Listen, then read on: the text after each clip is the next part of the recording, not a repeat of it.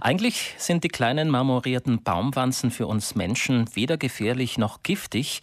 Sie sind nur etwas schwer einzufangen. Wer solche ungebetene Gäste daheim hat, weiß das. Und sie sondern ein stinkendes Sekret ab, wenn sie unter Stress stehen oder getötet werden. In den Südtiroler Obst- und Gemüseanlagen sind sie allerdings mehr als nur harmlos. Durch ihren mehrteiligen Rüssel können die aus Asien eingeschleppten Insekten große Schäden anrichten, die sogar zu totalen Ernteausfällen führen können. Solche Fälle hat es in den vergangenen Jahren bei uns in Südtirol schon gegeben. Deshalb wird am Versuchszentrum Leimburg umfangreich geforscht, auch was die, Be auch was die Bekämpfung dieses Schädlings angeht.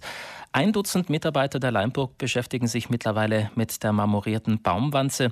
Darunter ist auch die Entomologin Stefanie Fischnaller, mit der wir nun über Internet verbunden sind. Schönen guten Morgen. Guten Morgen, Herr Windecker und an alle Hörer und Hörerinnen. Welch, welchen Bereich dieser Baumwanze untersuchen Sie im Speziellen? Also ähm, die marmorierte Baumwand hat sich ja mittlerweile eigentlich zu einem wirklich wichtigen Thema äh, am Versuchszentrum Leimburg entwickelt. Mittlerweile sind, ist eigentlich die gesamte Arbeitsgruppe der Entomologie involviert in einer oder anderen Form. Ich untersuche vor allem ähm, die Grundlagen zur marmorierten Baumwanze, also ihr Verhalten und ihre Biologie in Südtirol.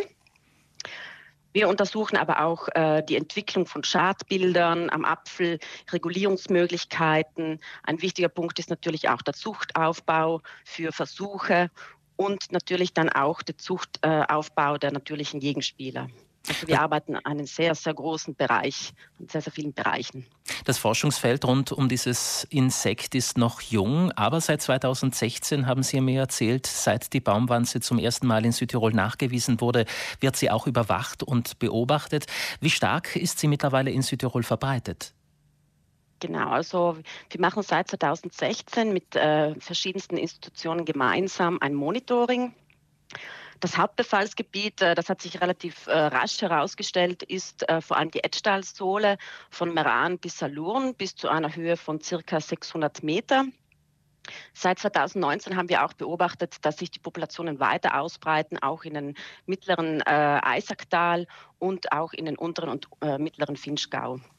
Subjektiv könnte man jetzt vielleicht meinen, der letzte Winter war ja schneereich und über einen längeren Zeitraum ziemlich kalt. Äh, das könnte doch vielleicht die Ausbreitung einbremsen. So einfach ist das bei der marmorierten Baumwanze aber nicht. Genau, also wie eigentlich äh, viele andere Insekten auch, haben sie natürlich Strategien entwickelt, um äh, den Winter zu überleben.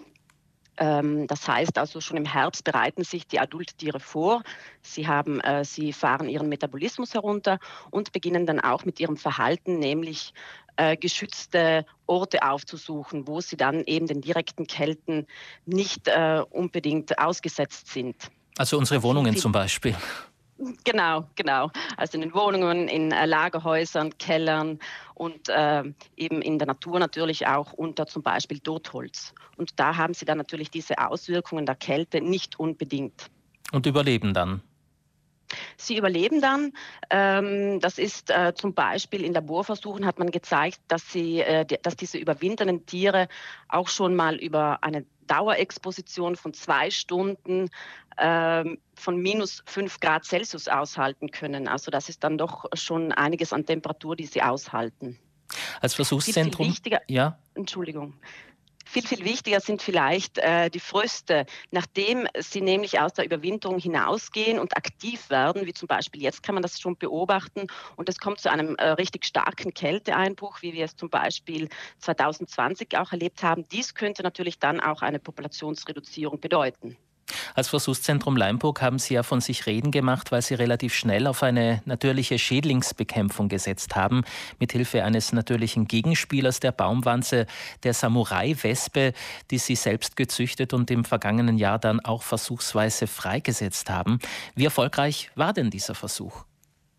Ja, an diesem Thema arbeitet meine Kollegin Martina Falagiarda sehr, sehr intensiv. Und freigesetzt äh, ähm, wurde, wurde diese Samurai-Wespe eigentlich im, ähm, in vielen Regionen Italiens.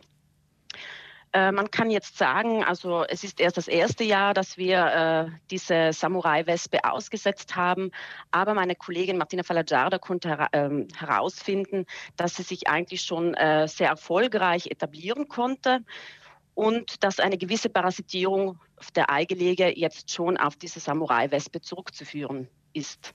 Aber es wird wahrscheinlich noch längere Studien darüber brauchen, oder? Ja, genau, genau. Also denn diese Freisetzungen ähm, sind eigentlich dazu äh, ausgerichtet, die natürlichen Populationen, also die Samurai-Wespe ist ja eigentlich schon irgendwie mitgekommen mit der marmorierten Baumwanze in Südtirol, diese Populationen zu unterstützen. Und das dauert dann natürlich einige Zeit. Und ich kann mir vorstellen, dass es nicht so einfach ist, solche Wespen einzusetzen, auch wenn sie natürlichen Ursprungs sind. Genau, also man muss sie zunächst einmal züchten natürlich und dann muss man sie auch wiederfinden. Also im Monitoring, sie macht da wirklich ein sehr, sehr großes Monitoring landesweit, muss die gesamten Eigelege, also viele, viele Eigelege sammeln, diese dann ins Labor bringen, dann schauen, welche Arten überhaupt aus diesen Eigelege schlüpfen. Also das ist eine sehr, sehr große und intensive Arbeit, um dann natürlich auch die Effekte zu sehen die die Unterstützung der, der, der ähm, Samurai-Wespe durch diese Freisetzungen ähm, gebracht haben. Mal abgesehen von diesem natürlichen Gegenspieler, in welchen Bereichen wird denn sonst noch geforscht, um diese marmorierte Wanze in den Griff zu bekommen? Ja, also wir arbeiten an wirklich sehr, sehr vielen Themen mittlerweile. Also eben, wie gesagt, also die natürlichen Gegenspieler, dann ein anderer Kollege arbeitet mit alternativen Pflanzenschutzmitteln, zum Beispiel mit Pilzen, die äh, die Wanze befallen können und dadurch abtöten können. Dann natürlich ist äh, immer noch der konventionelle Pflanzenschutzmitteleinsatz äh, auch ein sehr, sehr wichtiges Thema. Äh, neuere Projekte werden wahrscheinlich ähm, äh, neue Systeme austesten, wie zum Beispiel das direkte Anlocken der Wanzen und dann das Abtöten. Und ein wichtiger Faktor ist der eigentliche Objektschutz. Das heißt, das Einhausen mittels Insektenschutznetz von Anlagen in Risikozonen, um das Eindringen der marmorierten Baumwanze zu verhindern. Also wenn ich das kurz zusammenfassen darf, man hat das Problem der marmorierten Baumwanze in der Obstwirtschaft erkannt. Mittel, über, um Herr über dieses Problem zu werden, gibt es aber viele. Und welche Maßnahmen sich als geeignet erweisen, das muss erst noch erforscht werden. Ja, so ist es. Unter anderem geschieht das am Versuchszentrum Leimburg unter der Mitarbeit der Entomologin Stefanie Fischnaller. Frau Fischnaller, danke für diesen Zwischenbericht und weiterhin gute Arbeit. Vielen Dank.